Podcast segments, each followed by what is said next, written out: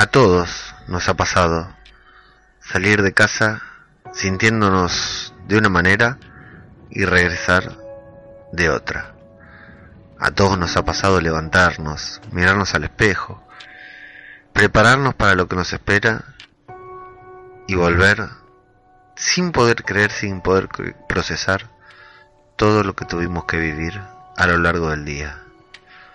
A todos nos ha pasado generar expectativas en otras personas y no poder cumplirlas. A todos nos ha pasado creer que estábamos a la altura de las circunstancias y nos hemos dado la cabeza contra la pared al darnos cuenta que no era así. A vos, a mí, a ellos, a todos nos ha pasado y nos pasará. Y cuando eso pasa, por más buena predisposición que tengamos, por más energía positiva, ya nos sonreímos. Esto es Zombie, cultura popular. Otro podcast sobre The Walking Dead.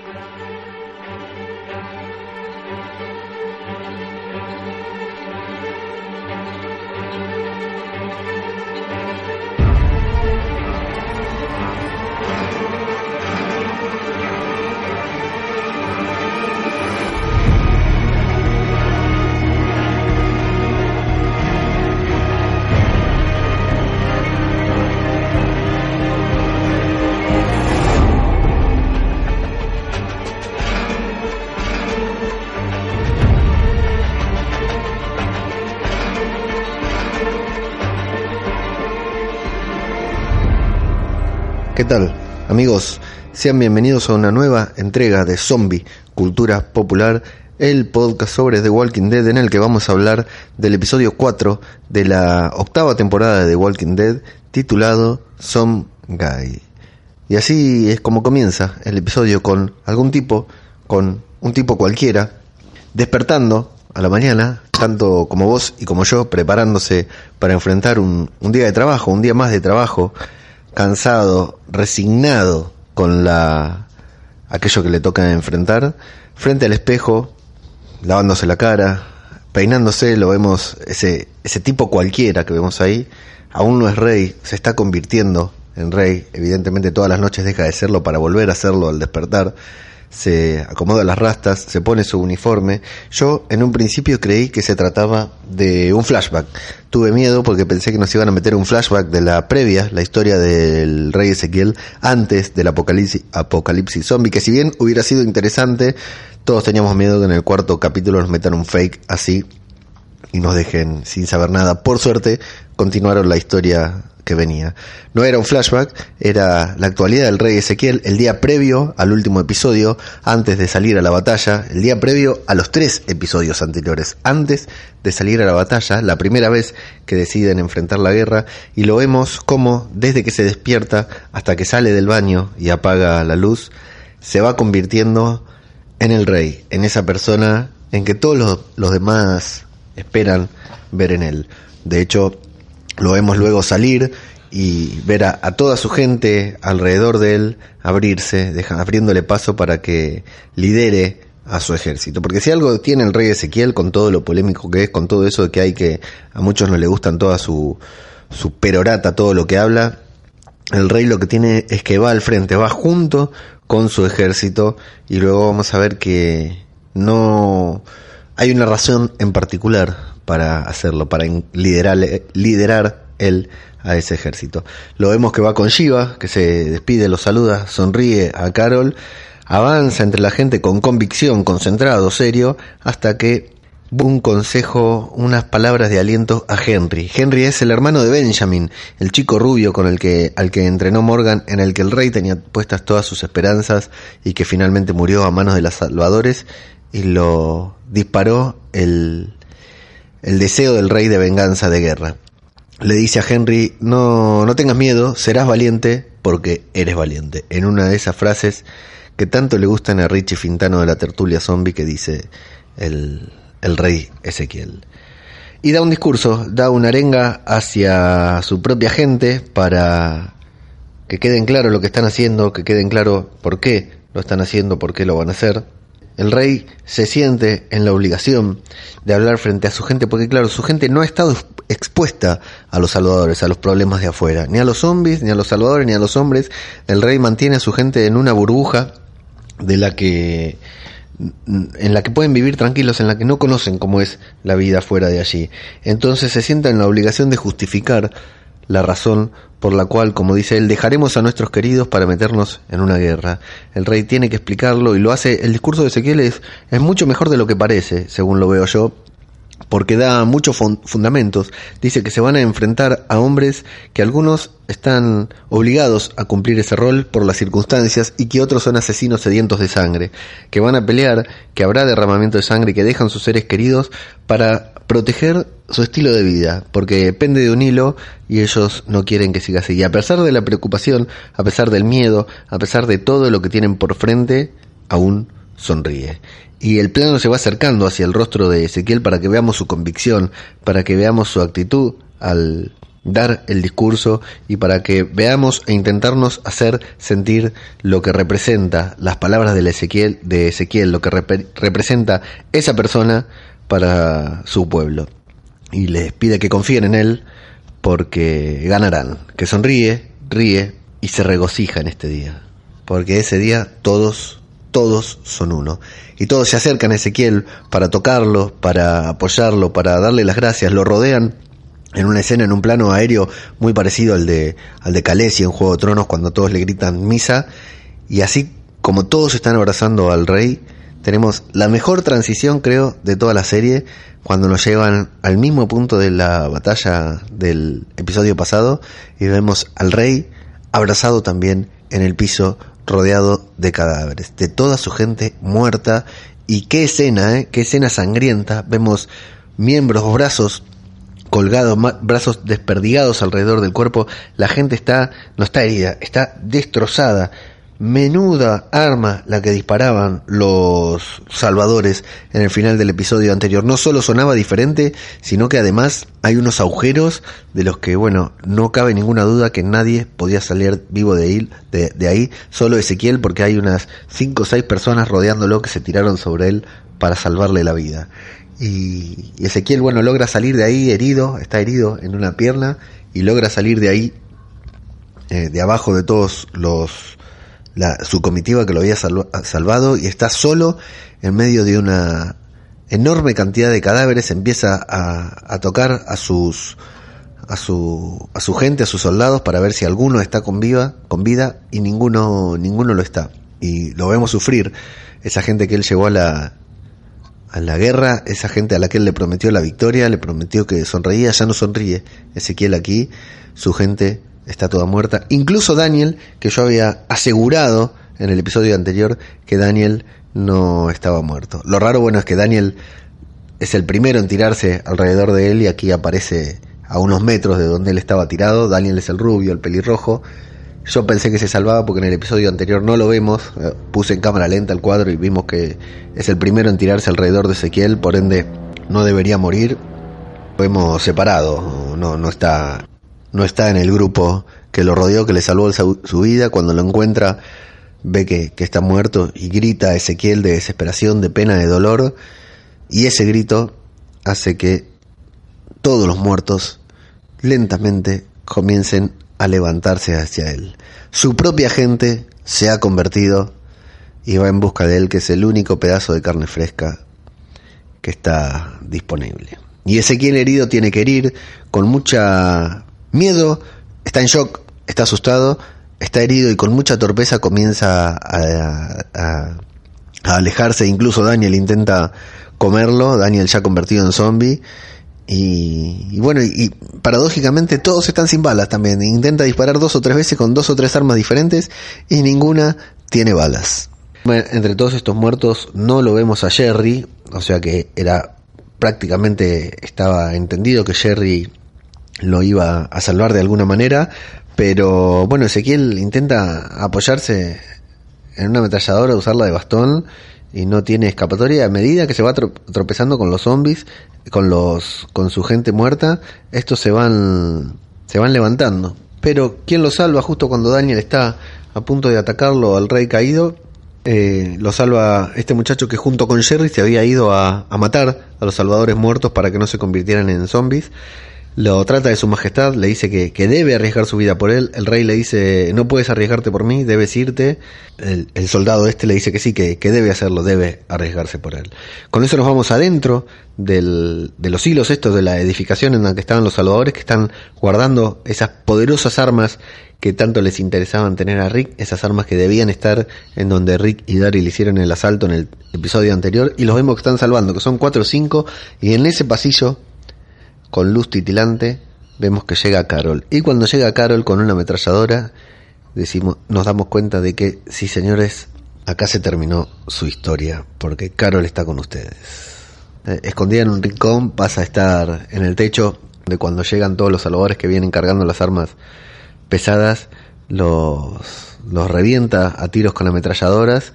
Y, pero bueno, atrás de ella, justo cuando se está haciendo con las armas, llegan más salvadores que le disparan, pero deciden dejarla ir para quedarse con las armas. Lo importante es quedarse con las armas porque ahí mismo debe estar, dicen, debe estar muy mal esto en la base, en el cuartel general, que es el santuario, debe estar muy mal esto para que nos llamen así, así que tenemos que irnos allá. El apuro, la prioridad que tienen es irse al, al santuario a llevar las armas para ayudarlos a vencer a esa horde de zombies que los está rodeando. El rey junto con el otro muchacho hablan sobre Shiva, y le dice que no, no vio a Shiva, no, no puede ver a Shiva, no ha visto a Shiva desde que los cagaron a tiros. Y ahí aparece otro Salvador, un Salvador de lentes, un Salvador, un villano un tanto particular, ¿no? Un tanto sobreactuado, un tanto desbocado, digamos, ¿no? No sé, eh, un muchacho con anteojos muy parecido a, los malos de las películas de... No sé, a mí me hizo acordar a Porky's, por ejemplo que lo toma de rehén al rey, y ya sabíamos por Rick que el rey, la viuda y Rick debían ser tomados de rehén, no tenían que no tenían que matarlos, a ellos es por eso que mata a la persona que está ayudando al rey e intenta llevárselo de rehén. Este Salvador mientras va conduciendo al rey a Ezequiel le va hablando, le va diciendo de su estilo de vida, de que es un engaño, de que es un tramposo, le pregunta si trabajó en un circo incluso, porque le va diciendo que es mentira, eh, que escuchó sus historias y que bueno, no, no es realmente un rey y le, le va haciendo la cabeza, le va diciendo cosas que lo van a afectar más adelante, vamos a ver. Ahí el rey le dice, e, este muchacho le dice, bueno, ¿y a dónde? Ponete de pie porque me tenés que acompañar a un lugar. Y el rey le dice, ¿a dónde? Al santuario, el santuario está caído. Y bueno, sí, quizás si nosotros llegamos con estas armas, vamos a lograr que el santuario, que el santuario se salve. Es un tanto larga y un tanto aburrida la charla entre el, camino que hacen este Salvador con el rey, pero bueno, finalmente tiene su, su culminación. Volvemos adentro, en donde Carol, adentro afuera, digamos, al patio interior, en donde están eh, preparando las armas, las están cargando en la camioneta Dicen que en el santuario hay municiones, ellos están llevando las armas y Carol los sigue desde muy cerquita y se va preparando para intervenir para no dejarlos avanzar. Hablan sobre... Eh, el rey le dice que no lo va a dejar ayudar a su gente, no lo va a dejar lastimar a su gente y el Salvador le dice, ¿qué gente esta que te piensa que sos un rey? Dice, ya escuché tu historia, muy divertida. Le pregunta si trabajó en un circo por el tema del tigre, dice, la verdad que ese tigre te adora. Ezequiel le dice que no. Y le va haciendo la cabeza en algo que le va a hacer efecto después, porque el Salvador le está diciendo al rey que esa gente se creyó todas sus mentiras, que es culpa de él que hayan muerto, que su única ventaja por sobre los demás es la del tigre, porque el tigre le vino al pelo para hacer su pantomima de rey, de reino, de ser una persona especial que no lo es. Ezequiel se cae, el Salvador lo levanta, le dice, con todo lo que hiciste te vas a dejar, te vas a dejar caer acá, le, le pisa la herida que tiene en la pierna y que no le permite caminar. Eh, y le va diciendo, le va haciendo la cabeza con todo como como si fuera un embaucador, que en realidad lo es, pero bueno, es lo que le dio fe y esperanza a las personas del reino, la actitud que Ezequiel tenía para, para con la vida, para con el apocalipsis. Y vemos en Ezequiel lentamente la conversión, vemos que en su cara va haciendo efecto cuando este Salvador le dice, esta gente murió por vos, vos hiciste que los mataran. Con todo lo que ellos hicieron, cultivaron, hicieron muros, te protegieron y murieron todos por vos. Mientras siguen avanzando, perseguidos por la horda de zombies, Carol está a punto de intervenir en el momento en que avanza para matar a todos los salvadores. Estos no eran tan tontos como parecían, habían dejado dos en la retaguardia para protegerla y para proteger la huida. Y empiezan a dispararle a, a Carol. Estos salvadores son muchos salvadores disparándole a Carol sola con una sola ametralladora protegida atrás de una camioneta y le vemos en la cara a Carol que a pesar de que intenta combatir se ve eh, acorralada. La vemos en el último plano antes de la pausa que se hace para que la imagen, para que la serie vaya a los comerciales en su versión original, en su emisión original, vemos que Carol está acorralada y que no tiene que hacer, incluso deja de disparar porque no tiene escapatoria. Seguimos viendo al rey desde afuera que escucha los disparos, escucha la balacera que hay adentro, escucha los disparos, se frena y el Salvador le dice así que se da cuenta que tiene gente viva adentro y le dice bueno que, que, que siga con él para que la gente siga, siga viva, que va a haber, que se van a subir a algo con ruedas y van a escapar de ahí hacia el santuario. En una muy torpe, eh, una escasa habilidad para la pelea, Ezequiel quiere, intenta sacarle la espada que el Salvador le había, lo había desarmado, se había quedado con su espada, intenta sacarle la espada para clavársela al Salvador para defenderse, intenta pelear, que hasta ahí ya me venía dando bronca porque Ezequiel decía, no voy a dejar que me uses para lastimar a, a mi gente, pero seguía caminando con el Salvador, digamos, como que quería vivir, como que no estaba dispuesto a morir en pos de que no, no ser utilizado. Y cuando quiere rebelarse, cuando quiere pelear, el, el Salvador, que no vale dos mangos porque es flaquito, chico, está peinado a la gomina, lo, lo desarma, lo tira al piso, le pisa la mano para que suelte la espada y Ezequiel termina cediendo y termina soltando su espada. Eh, eh, tiene muy floja que esto va a cerrar con una conversación que después tuvo que después nos van a mostrar en un flashback que Carol tuvo con el rey Ezequiel. Pero el rey Ezequiel termina cediendo, le entrega su espada al Salvador y vuelve a levantarse quedándose rehén del Salvador. En el momento en el que llegan a la reja, perseguidos por zombies, nos damos cuenta que este Salvador, este muchacho que tanto basureaba a Ezequiel, y que incluso en un momento Ezequiel le dice, eh, prefiero dejarme morir antes que ser dominado por un, que, que lastimar a la gente por un, un vasallo de un, de, de un villano, una cosa así, le dice, dice, ¿acaso Negan sabe tu nombre? Y el Salvador le dice, yo soy Negan. Bueno, este Salvador no era tan Negan porque evidentemente se habían olvidado de él, le habían cerrado la puerta con candado y no puede entrar, se desespera, se asusta, le quita el bastón al rey, lo hace caer al piso y le quita su campera, subiendo la... poniendo la campera sobre el alambre de púa para treparlo, ahí el rey primero le dice, bueno, cuando ve que están arrancados, le dice, bueno, dame mi espada y, entre los dos peleemos contra estos zombies que entre los dos vamos a poder ganarles. Y el muchacho le dice, no, no hace falta. El Salvador le saca, el, el, le quita el saco al rey, lo pone arriba del alambre de púa para treparlo sin lastimarse y Ezequiel le dice, ¿qué haces? Yo no voy a poder trepar eso. Y ahí es cuando el Salvador le cuenta, bueno, no, no hace falta que lo trepes porque el rey te quería de prisionero pero no te voy a llevar de prisionero, lo único que voy a llevar es tu cabeza. Ahí parece que el rey está por morir, aunque sea poco probable, le dice que lo va a degollar para poner, ahí nos cuentan el plan de Negan, que lo que quería era el cuerpo de Rick, de la viuda de Maggie, y de Ezequiel colgados en la entrada del reino del santuario para que todos lo vean. Y dice que bueno, tu cabeza en una pica será suficiente. Nuevamente una referencia a Juego de Tronos. Entonces cuando el Salvador se está regocijando como si no tuviera apuro porque atrás vienen los zombies en que lo va a matar, parece disfrutar más del hecho de tener que matarlo que de matarlo justamente o de salvarse, lo vemos que se parte al medio y vemos al Jerry que todos queríamos ver, un Jerry lleno de sangre, sucio, transpirado, completamente violento que de un hachazo de dos hachazos lo termina partiendo al medio y en ese momento yo les digo, lo que estaba esperando en todo el tiempo era que apareciera Shiva, porque para eso lo habían nombrado, creí que en ese momento iba a aparecer Shiva, pero no, algo mejor, apareció Sherry de manera muy espectacular, el Sherry, el Sherry de la gente, el Sherry que todos queríamos ver. Lo salva Jerry. Bueno, y nos vamos adentro donde Carol sigue con ese enfrentamiento armado con los salvadores, cuelga su ametralladora de, uno de los espejitos que quedan en la camioneta en la que se está protegiendo y arroja el arma y dice, pide que la dejen vivir, que le va a dar las pistas de dónde están sus compañeros esperándola que, que hay una emboscada y que ella le va a decir cuál, dónde están para que puedan llegar vivos.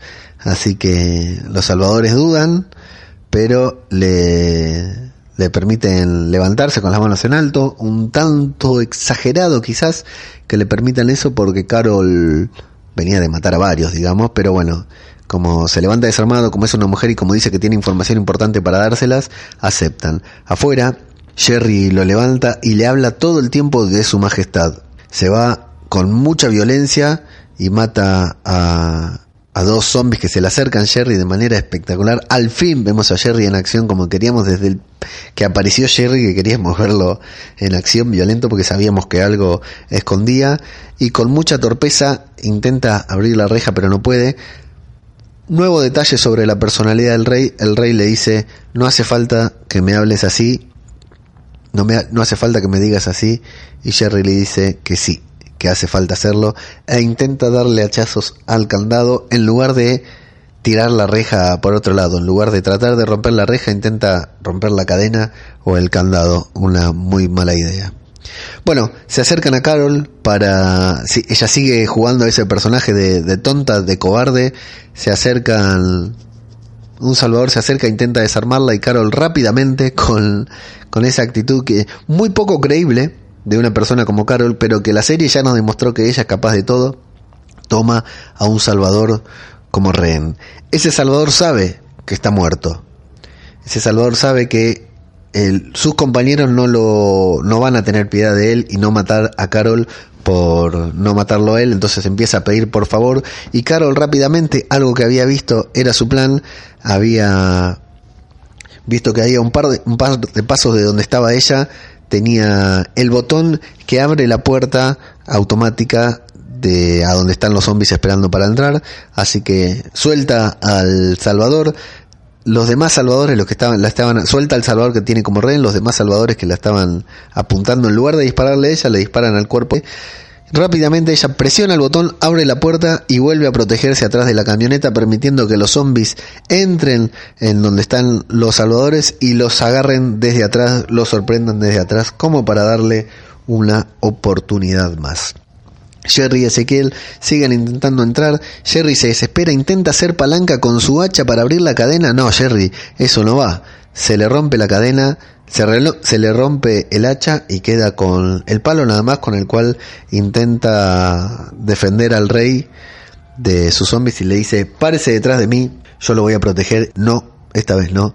Y se para a su lado para enfrentar a esa enorme horda de zombies que se acerca. Carol, habiendo terminado, estando a la expectativa, toma la llave de, que tiene este Salvador, espera a que los zombies agarren a los algunos de los que la estaban apuntando, eso le da un aire, una oportunidad para ponerse de pie, mientras afuera Jerry y Ezequiel ya están casi a punto de enfrentarse a los, a los zombies y empiezan a abatir a los primeros que vienen, pero son muchos. Y ahí es esa gran escena que habíamos visto de Jerry, esa gran frase que habíamos visto en el tráiler que Jerry le dice al rey, gracias a su majestad, el rey le, le pregunta por qué y Jerry con mucha convicción le dice por ser cool. Hermosa frase, hermoso momento de dos personas que están a punto de morirse y lo que vemos es el pesar en el rostro de Ezequiel. Ezequiel no está convencido, Ezequiel se siente dolido, le pesan esas palabras que Jerry le está diciendo. Y bueno, vemos a Carol ahí que logra, los zombies se encargan de algunos salvadores y ella queda enfrentada a dos nomás, a dos de ellos que quedan. Empiezan un diálogo en el que le dice que no se van a ir a ningún lugar. El hombre le dice, bueno, usted nos mintió, señora, como si estuviéramos en un mundo normal. Le dice, señora, qué mentirosa. Y ella le dice, sí, le mentí. Esas armas no van a ir a ningún lugar. El Salvador le dice, sí, nos vamos a ir porque no, estas armas las necesitan en otro lugar y tenemos que llevarlas. A lo que Carol le dice, ¿cuántas armas tienen ustedes? ¿Cuántas balas les quedan? Y el muchacho le dice, bueno, acérquese y lo vamos a probar. Y vemos que son dos, uno de barbita y otro pelado muy parecido a Jorge Sampaoli, el técnico de la selección argentina. Y vemos que Sampaoli le hace un gesto que no, que no se acerque mejor porque no tienen nada de balas. Eso nos dicen a nosotros para dejarnos en claro que Carol tenía la oportunidad, que si avanzaba iba a terminar con ellos. Pero cuando se mueve un poquitito para encararlos, cuando empieza a avanzar para atraparlos por sorpresa y matar a estos dos tipos, vemos que ve a Carol ve a Jerry y a Ezequiel acorralados y a punto de morir en una enorme horda de zombies. Entonces, tenemos el flashback de Carol que le pregunta a Ezequiel si alguna vez había luchado. Y Ezequiel le dice que no. Le dice que una sola vez con un tipo que él empezó a atacarlo y que Shiva luego terminó el trabajo. Entonces Carol se preocupa, Carol dice, este tipo nos va a liderar, este tipo da estas charlas motivacionales y el rey le dice, bueno, me entrené mucho tiempo para esto, estoy listo para luchar, pero lo más importante que dice Ezequiel es que está listo para transformarse en lo que realmente debe ser. A lo que Carol le dice, ¿y, cómo es eso? ¿En qué tenés que ser? Entonces vuelve a contar su historia, que era cuidador del zoológico, que era un tipo tranquilo, calmo, que no era un tipo peleador, no era un tipo de, luchar, era un tipo con un trabajo aburrido, monótono, una personalidad monótona y que un día el tigre necesitó su ayuda. ¿Se acuerdan que Shiva había estado herido, se había lastimado la pata y él era el único que lo había entrado a ayudarlo y no porque sabía que éste lo iba a cuidar. Entonces dice que no fue convicción eso, que pasó un tiempo hasta que él se decidió, no fue que tuvo el instinto de salir a ayudar a Shiva de manera inmediata, sino que lo tuvo que pensar, que dudó bastante en si hacerlo o no, porque claro, se estaba metiendo en la reja del tigre. Y que bueno, finalmente en algún momento, aunque pensó en no hacerlo, aunque era más fácil no hacerlo y dejarlo, luego dice algo así como que pensó quién quería en cada versión, o sea, cuántas cuántas opciones había en ese momento y en cuál de todas opciones le gustaría verse reflejado, en cuál de todas quisiera ser él. Entonces que saltó y se metió a ayudar a Shiva que estaba herido de muerte. Entonces dice que luego Benjamin se lo recordó porque se lo, dijo, se lo había dicho cuando Rick fue a preguntarle si él se iba a entrar a la guerra con él.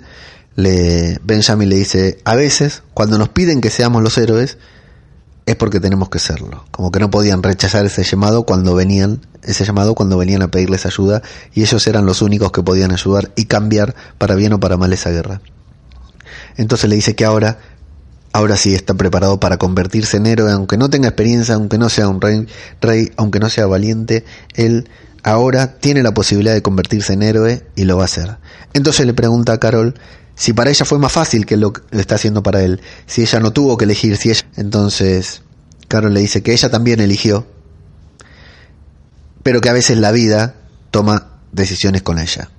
Y el rey le dice que sí, que es cierto, que la vida lo hace y que la vida lo hará. Entonces ahí está Carol, a punto de cumplir con su misión de evitar que esas armas se vayan para el santuario y liberen a Negan, pero también está viendo a ese hombre, a esos dos hombres a punto de morir, a esos dos hombres valientes a punto de morir por su plan. Entonces Carol decide que ella también quiere ser un héroe, decide en cuál de todas las versiones, cómo se ve en cada una de las versiones, y decide que no puede dejar a esos dos hombres morir. Lo salva, mata a la horda de zombies que tiene más cercana, a espaldas de ella se escapan los salvadores y como tiene la llave les abre el candado para que puedan entrar y protegerse a Ezequiel y a Jerry. Entonces el rey preocupado cuando Carol le pregunta si está bien, el rey le dice, no le, no le responde si está bien o no, le dice, le pregunta por el plan, si los salvadores consiguieron las armas y ella le dice, no le contesta. Entonces entran, se protegen y el rey, preocupado por el plan, le dice, debemos agocearles a Rick porque si esas armas llegan al santuario y ahí solamente escuchamos el rugido de un motor, el rugido de dos motores que avanzan y vemos que Carol mira pasar un vehículo, sonríe y ahí creo que tenemos también otro corte para una pausa publicitaria en la emisión original y automáticamente la escena nos muestra.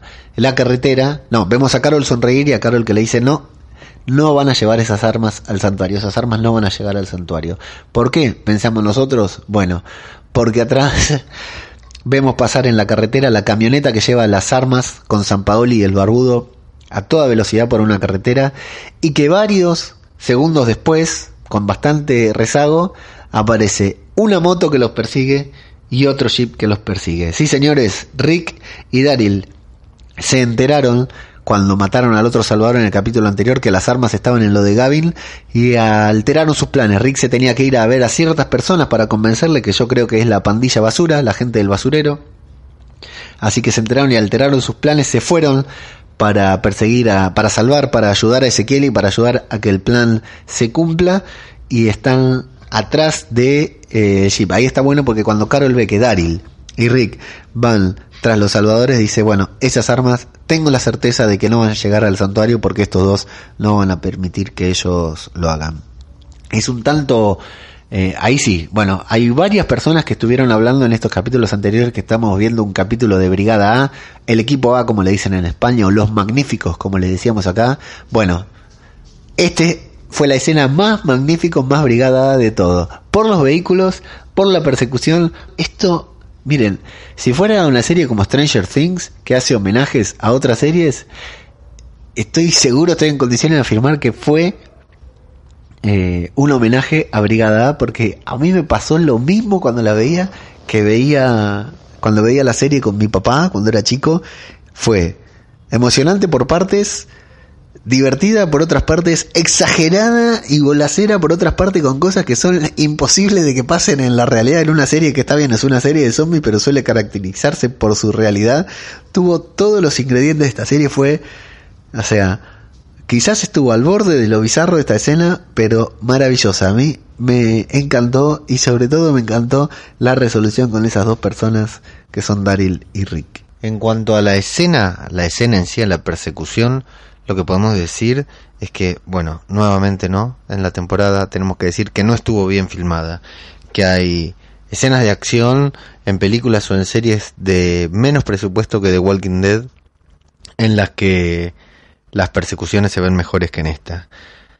Pero bueno, esta serie tiene un tigre, algo que otras series no lo tienen. O bueno, ahora esta tampoco. Pero bueno, eh, lo que pasa es que para mí mi reflexión, y es algo que ya estuve comentando por ahí en redes y en las páginas de otros podcasts, es que para mí The Walking Dead nunca fue una serie de acción. The Walking Dead, si tuviéramos que definirla, es un drama, es una serie dramática seguro, porque es un drama personal de Rick y de otros personajes que viven dramas personales en medio de un apocalipsis zombie.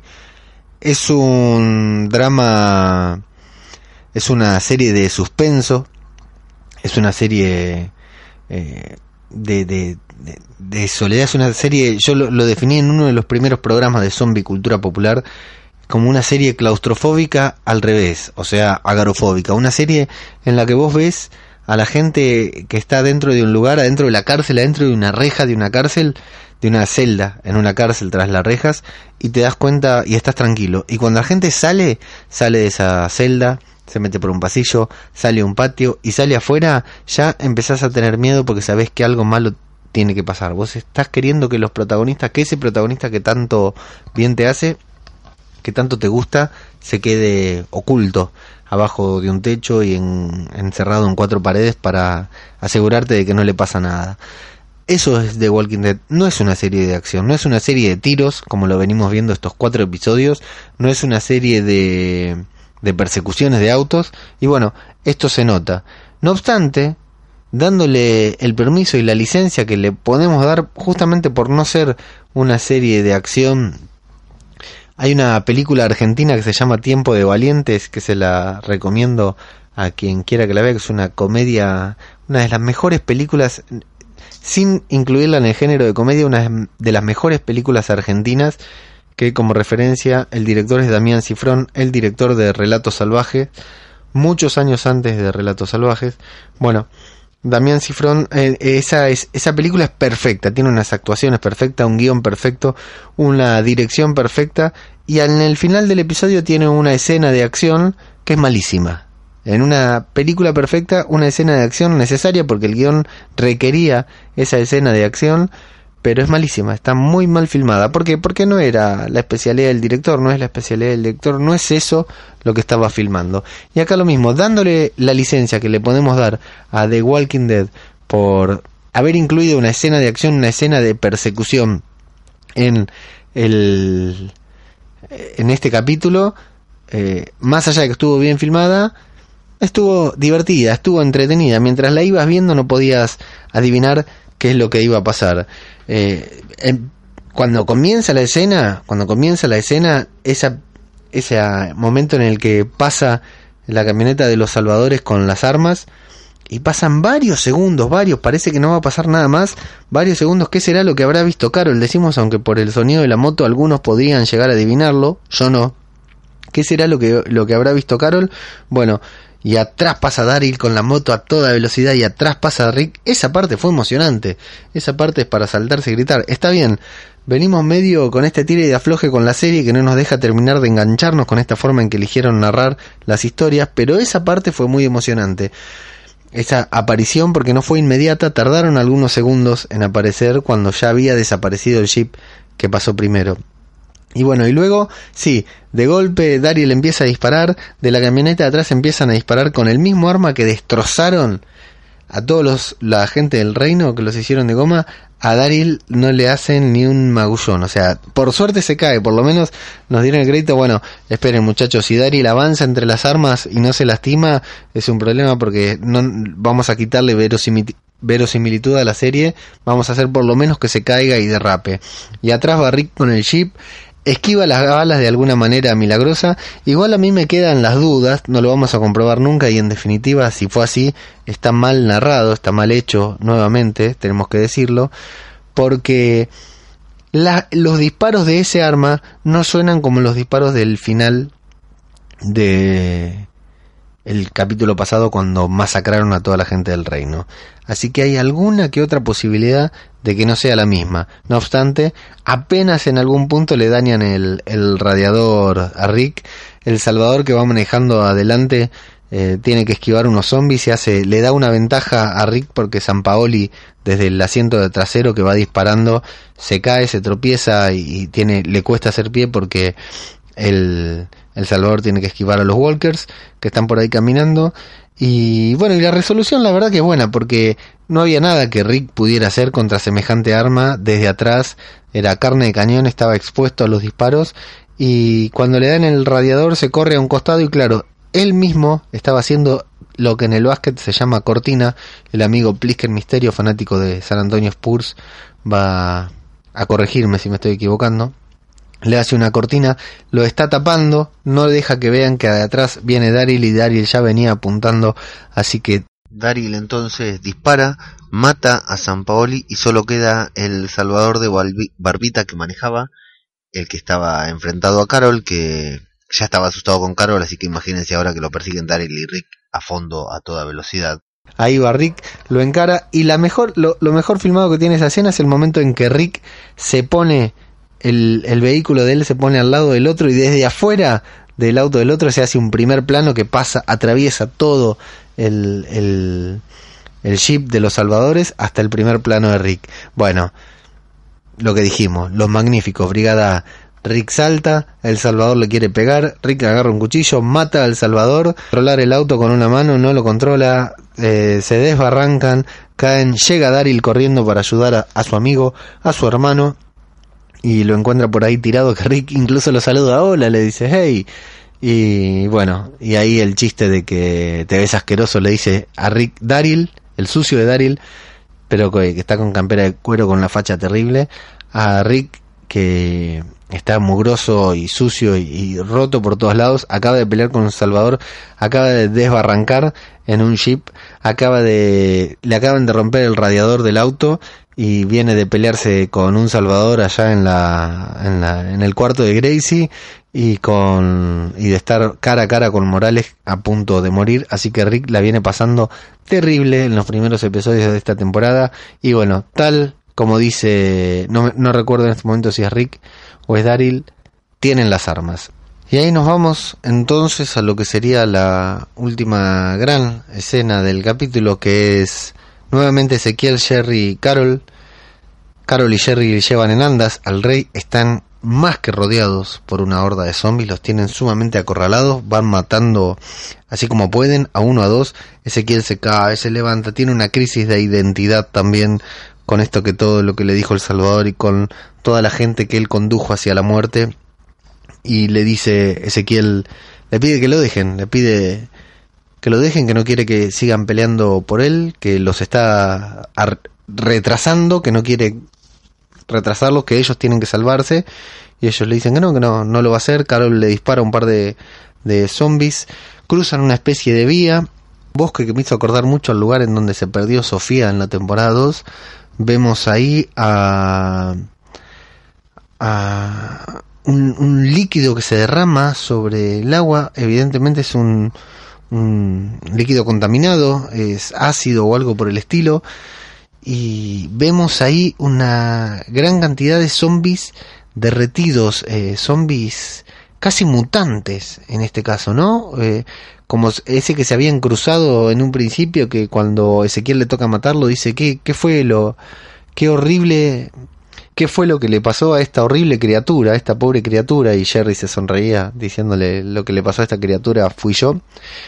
Y ahí vemos eh, que están muchos zombies todos derretidos, la verdad que son una hermosura, no sé si se fijaron ahí cuando Carol comienza a dispararle a estos zombies que explota la cabeza incluso de una manera diferente a la que estamos acostumbrados.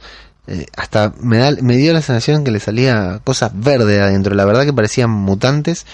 Entonces ahí el rey le dice, no, bueno, basta, yo no, no puedo más, eh, ustedes no pueden morir acá, me quedo yo.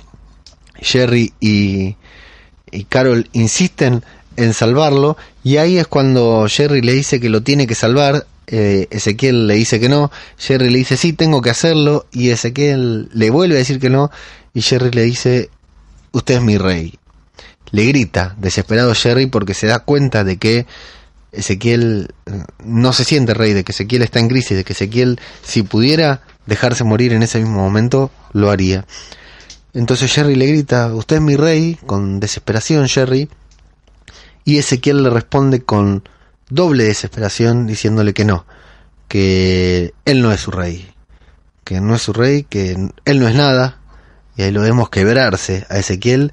La música de ese momento también es espectacular, lo vemos quebrarse, decirle que, que no, que él no es su rey, que él no es nada, que lo que está frente a ellos es real y que que eso es lo que tienen que hacer. Ezequiel ahí es cuando va bajando, el tono de voz se va cayendo, se va dejando caer y dice, yo no soy, no soy no soy tu rey, no soy nada, soy eh, algún tipo, soy un tipo cualquiera, diríamos nosotros en español, es el, el, la traducción, digamos, el título del capítulo. Y dice, solo soy un tipo que encontró y cuando va a contar qué es lo que encontró, que todos sabemos que es, y están rodeados de zombies que parecen que los van a, que van a acabar con su vida. ¿Quién aparece ahí con una música espectacular? Realmente vuelvan a ver la escena, escuchen la música, aparece Shiva, hace volar a, a dos o tres zombies, los, los, los, los, hace desaparecer de ahí y lo que les da es la oportunidad de escapar porque realmente estaban atrapadísimos. ¿Qué pasa cuando aparece semejante bicho haciendo tanto ruido, con tanta sangre caliente, con tanto aroma, con tanto olor a comida? Todos los zombies se van sobre él, lo rodean, lo atrapan y no lo dejan salir.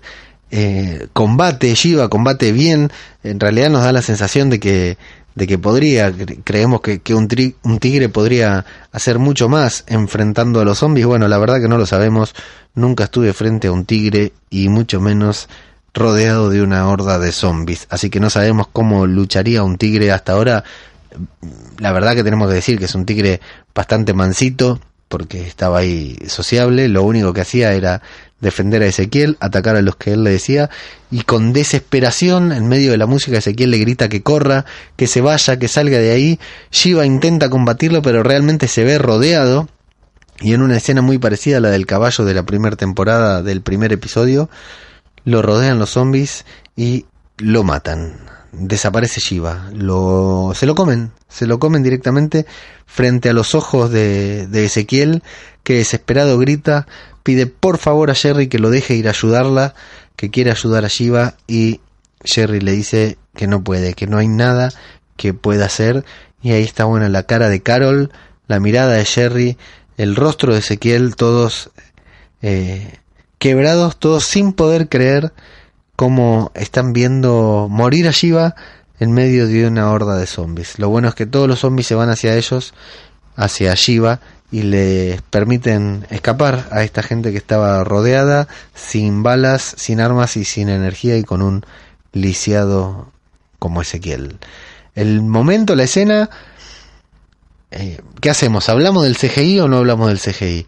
¿Hablamos de que no estuvo tan bien hecho el tigre o lo dejamos pasar por lo que valió la escena? O sea, este tigre nos cayó de regalo en la serie. ¿eh? Todo lo que produjo el tigre en la serie, o sea, creo que, que el tigre generó más polémica en la serie que cualquier otra cosa que haya pasado hasta el momento. Lo que no podemos dejar de decir, bueno, la verdad que cayó de regalo, duró lo que tenía que durar, nos venían sorprendiendo esta temporada que venía apareciendo bastante, venía apareciendo mucho, tenían que darle protagonismo para que su muerte valiera de algo. Es la primer muerte importante de la temporada, aunque a muchos no les importe demasiado. Para mí, según mi perspectiva, estuvo bien hecha, estuvo bastante bien, bien lograda y para mí es creíble, es creíble que, que el tigre no pueda escapar de una horda de zombies. Cualquier zombie con esta fuerza que tienen le da un, un rasguño, un mordiscón así a la pasada y aparte incluso hasta se lo puede ver asustado en medio de, de la horda cuando no ve por dónde salir. Y hasta los sonidos de Shiva me gustaron, hasta los sonidos cuando entra rugiendo y luego cuando tiene, hay un, un sonido de Shiva como de que está asustado, que la verdad me pareció muy, muy logrado. Y bueno, se acabó el debate del CGI, se acabó el debate, pueden volver a pagarle a los guionistas, ya no tienen que seguir haciendo un tigre ni un ciervo tampoco. El epílogo del episodio es con ellos tres, con Carol, con Jerry y con Ezequiel algunos pasos de atrás, entrando al reino. Le abren el portón, los vemos desde adentro y vienen entrando muy lentamente a su hogar. Jerry sin su hacha, Carol cansada y Ezequiel con mucho pesar caminando desde atrás. Van, avanzan dentro del reino y vemos que la gente comienza a acercarse hacia ellos pero claro, imaginemos la sorpresa de esta gente que despidió a todo un ejército y viene, recibe a, tres sobrevivientes que encima el rey viene herido, los demás vienen llenos de sangre, sucios, desarmados y fundamentalmente con la moral caída. Vemos que se arma un grupo de gente enfrente a ellos. Henry, el niño de la primera escena, el hermano de Benjamin, se acerca como para pedirle explicaciones, pero Ezequiel solamente le apoya la mano en el hombro y lo mira con pesar. Está roto. El rey está roto. El rey está destruido. Y vemos una señora incluso atrás que tiene las manos abiertas, los brazos abiertos, como exigiendo explicaciones, como diciendo, pero ¿qué pasó? ¿Dónde están los demás? Nadie habla, pero abren paso al rey que continúa caminando hacia su habitación, seguramente con pesar, sin mirar a nadie, sin dar explicaciones. Carol lo mira con tristeza, Jerry lo mira todavía más triste aún, y la música que los acompañaba hasta ese momento se queda en silencio, el sonido queda en silencio, y lo único que escuchamos mientras vemos al rey avanzar lejos de la multitud hacia una edificación, lo único que escuchamos es el sonido de bastón y un pie del Ezequiel arrastrarse. Bastante bien filmada la escena, bastante bien filmada la escena y final del episodio, final del episodio 4 de la octava temporada de The Walking Dead titulado Some Guy.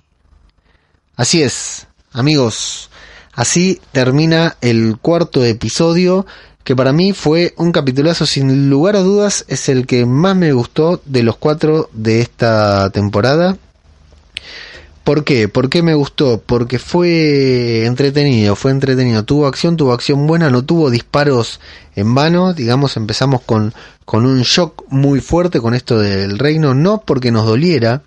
Acá el, el principal problema creo que tiene la serie hoy en día es que esto que pasó hoy debería habernos roto el corazón, deberíamos haber quedado destruidos. Sé que a algunos les ha pasado, algunos se sienten así, pero no es la mayoría. Deberíamos estar con el corazón roto por Ezequiel, pero la serie no ha logrado que nosotros empaticemos lo suficiente con Ezequiel. Nos hemos vuelto más afectuosos con, con Jerry incluso que con la figura de Ezequiel que no termina de convencer a muchos. A mí me gusta, pero tengo que reconocer que no quedé destruido.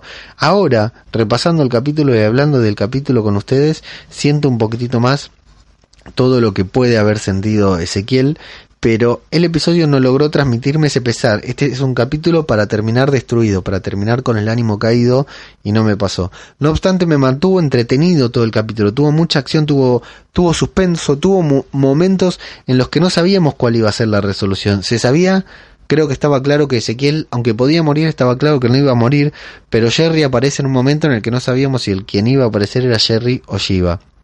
Eh, luego cuando están ahí aparece Shiva que yo ya honestamente voy a confesar, ya me había olvidado de Shiva, ya no lo esperaba ahí en medio de todos esos zombies. Cuando se lo comen a Shiva, si bien estábamos esperando que Shiva muriera, a mí me sorprende que se lo comen porque se lo podrían haber comido en este momento o en cualquier otro, lo podrían haber cagado a tiros al principio, en el final del capítulo anterior.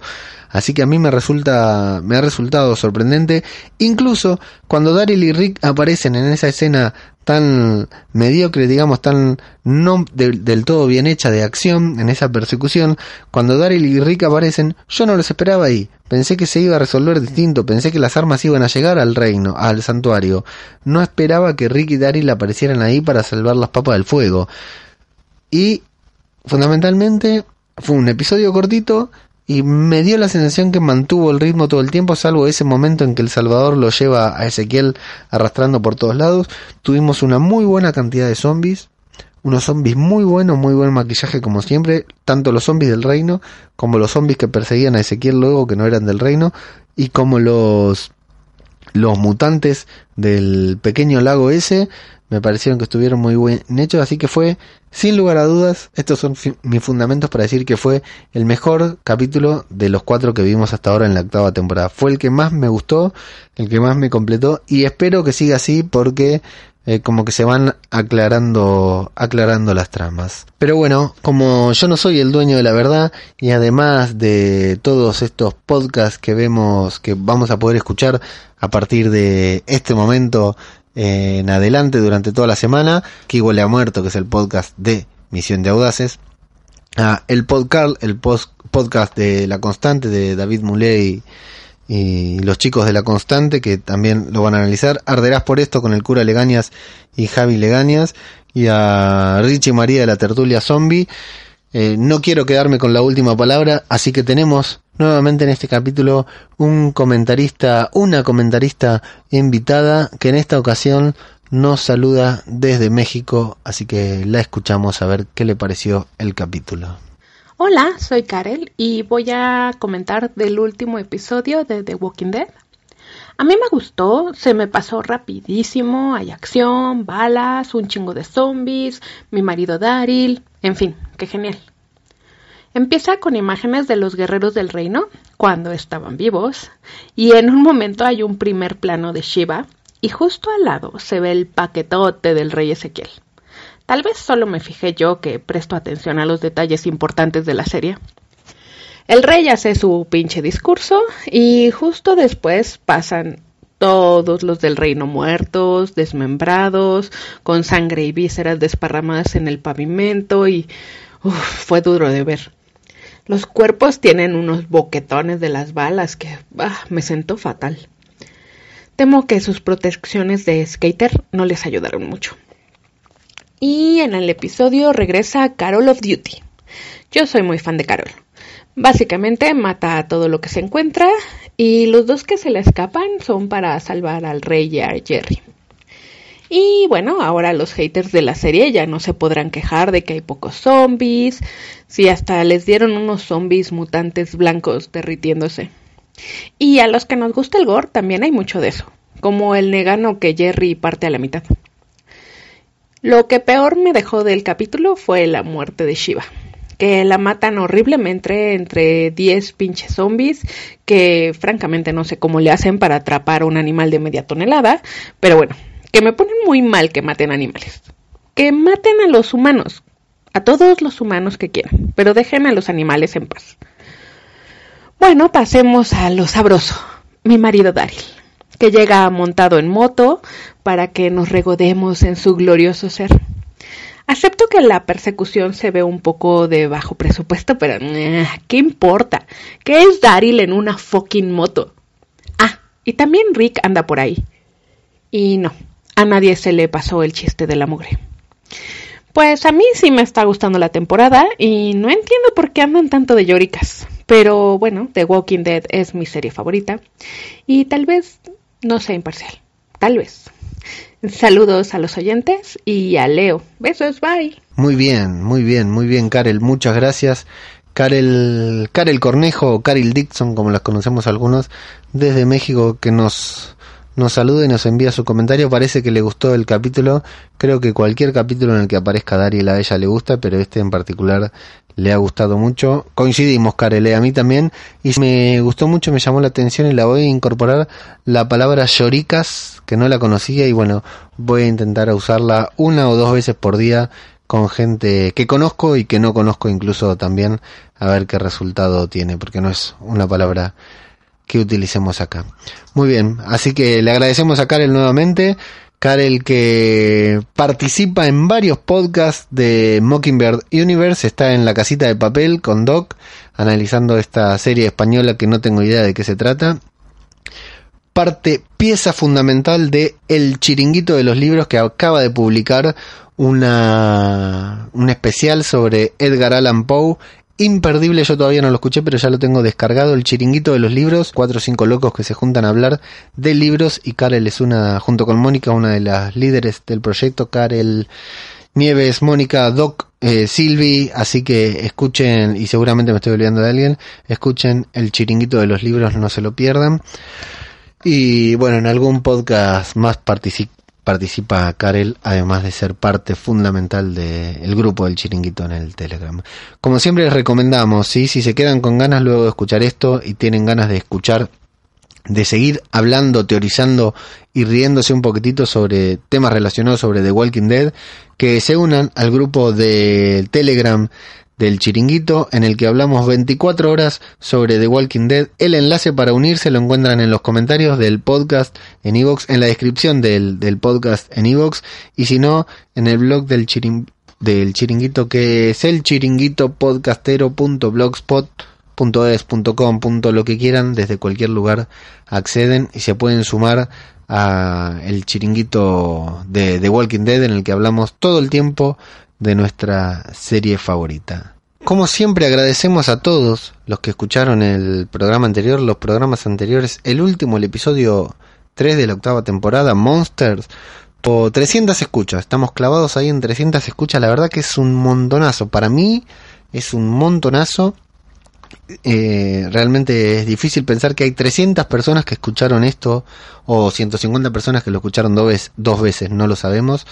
Y bueno, y a las personas, a todos los que le dieron like, los que los compartieron, los que lo escucharon, los que lo comentaron y a los que eh, dejaron su comentario en Evox como el cura Legañas, Eddie Maiden, Cristina Albalá, Galástico, Sorianox, R.O. a David Mulé de La Constante, Plisken Misterio de Aquí Huele a Muerto, Karel Cornejo, nuestra comentarista invitada del día de hoy, y cuenta pendeja a Isabel, que Isabel dice que le gustaría mucho un road trip entre Jerry y Eugene, dos grandes personajes. Karel también nos dijo que no está de acuerdo con que eh, algo que dije yo en el episodio pasado, que, queríamos ver a Eugene, queríamos saber qué pasó con Eugene. Sí, señores, yo quiero saber qué pasa con Eugene. Karel no está de acuerdo.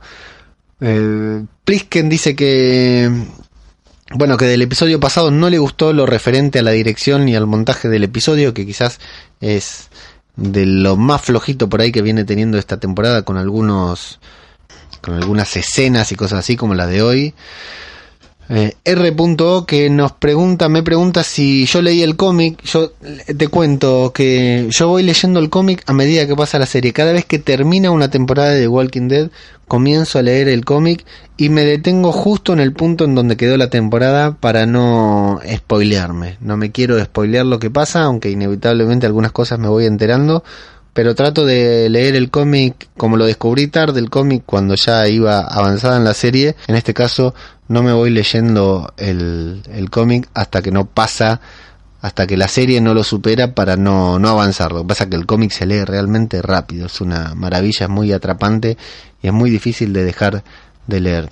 R.O también nos dice que se siente mucho el desgaste. Eh, dice que, que ama los dos productos, pero que se siente mucho el desgaste tanto en el cómic como en la serie. Y bueno, vamos a ver, eh, para mí es, normal, son ocho temporadas, son ocho años viendo lo mismo, eh, pero bueno, hay once creo que Supernatural, tenemos The Walking Dead para rato, chicos, estos son zombies y tenemos The Walking Dead para rato, aunque tengamos que verla convertirse en una serie B y perder millones de espectadores, tenemos The Walking Dead para rato, no lo dudo. Y teníamos un comentario también de que nos hacía el cura Legañas, que nos preguntaba qué sugería la teoría de Chuso, Chuso de sin un final.blogspot, que tiene la novela publicada hasta que la muerte nos reúna, que dice que Chuso, bueno, subió dos fotos con Gracie y Judith, la supuesta Judith, Gracie bebé y la supuesta Judith grande niña del del primer episodio de la ensoñación de Rick, que ambas tienen el mismo peluche. Sí, las dos tienen el mismo peluche, o sea que no sabemos si Judith le robó el bebé a Gracie o Gracie le robó o Gracie eh, o no es Judith esa niña que llama papá a Rick, no es Gracie, no es Judith, sino que es Gracie porque se habla de la posible muerte de la bebé, que bueno, es tan posible como la muerte de cualquier otro personaje en The Walking Dead. Para mí no la van a matar a Judith, aunque sería interesante ver eh, qué pasaría con Rick, con Carlo en ese momento, no creo que suceda, pero bueno, vamos, vamos a ver qué es lo que pasa. Esto de Walking Dead y cualquiera menos dos o tres pueden morir. Se develó la incógnita esta semana de por qué Millón no está apareciendo en el capítulo y es porque cuando Millón y Negan, porque es cuando empezaron a filmar la temporada, Millón estaba filmando Black Panther y Negan estaba filmando otra película, así que es por eso que aparecen tan poco en pantalla. Rosita no estaba filmando ninguna película, sino que había sido mamá, así que se está recuperando, se está poniendo linda para todos los que queremos verla en pantalla nuevamente. Así que bien amigos, eh, solamente recordarles las vías de contacto, nos pueden seguir en Twitter, en Facebook, primero como Zombie Cultura Popular o como Radio de Babel. En Twitter solamente tenemos la cuenta Radio de Babel. En la página web en la que pueden encontrar todos estos programas y muchos más es diariodebabel.com barra radio en donde centralizamos todo. Recordarles, sugerirles nuevamente que pasen por la página de Facebook de Sol Alcaucil Ratoncita Chiuserías, C-H-I-U Chiuserías, nada que ver con Chuso, con el, nuestro amigo escritor, sino que eh, Alcaucil Ratoncitas es hace unas artesanías espectaculares en donde pueden encontrar a Grembly Glunk, que es el peluche de Eugene que estamos sorteando entre todos los que comenten e interactúen con nosotros tanto en Evox como en las redes sociales. Quedan cuatro capítulos para el gran sorteo de Zombie Cultura Popular. A ver quién se lleva y de qué país se lleva el Gremby Glunk que Sol Alcaucil Ratoncita donó con, desinteresadamente para que sorteemos entre todos los oyentes. Así que escuchen, eh, visiten la página de Alcaucil. Por último, pedirles disculpas si notan que el audio está saliendo como la mierda porque tengo un enorme problema técnico y tuvimos que improvisar. Estoy grabando desde el celular. Vamos a ver cómo queda esto después que lo pasemos a la computadora y que lo agarre con el Audacity y le dé un par de, de palazos a la computadora que funciona, a la única computadora que funciona y que encima está funcionando mal. A pesar de los inconvenientes técnicos queríamos quería yo publicar hoy sí o sí para ganarles a todos como siempre, aprovechar mi ventaja del hemisferio sur y grabar antes que nadie, así que hecho está, si suena como la mierda, lo siento, el próximo quizás suene peor. Así que los saludo y nos escuchamos nuevamente acá en Zombie Cultura Popular, otro podcast sobre The Walking Dead. Muchas gracias y hasta la próxima.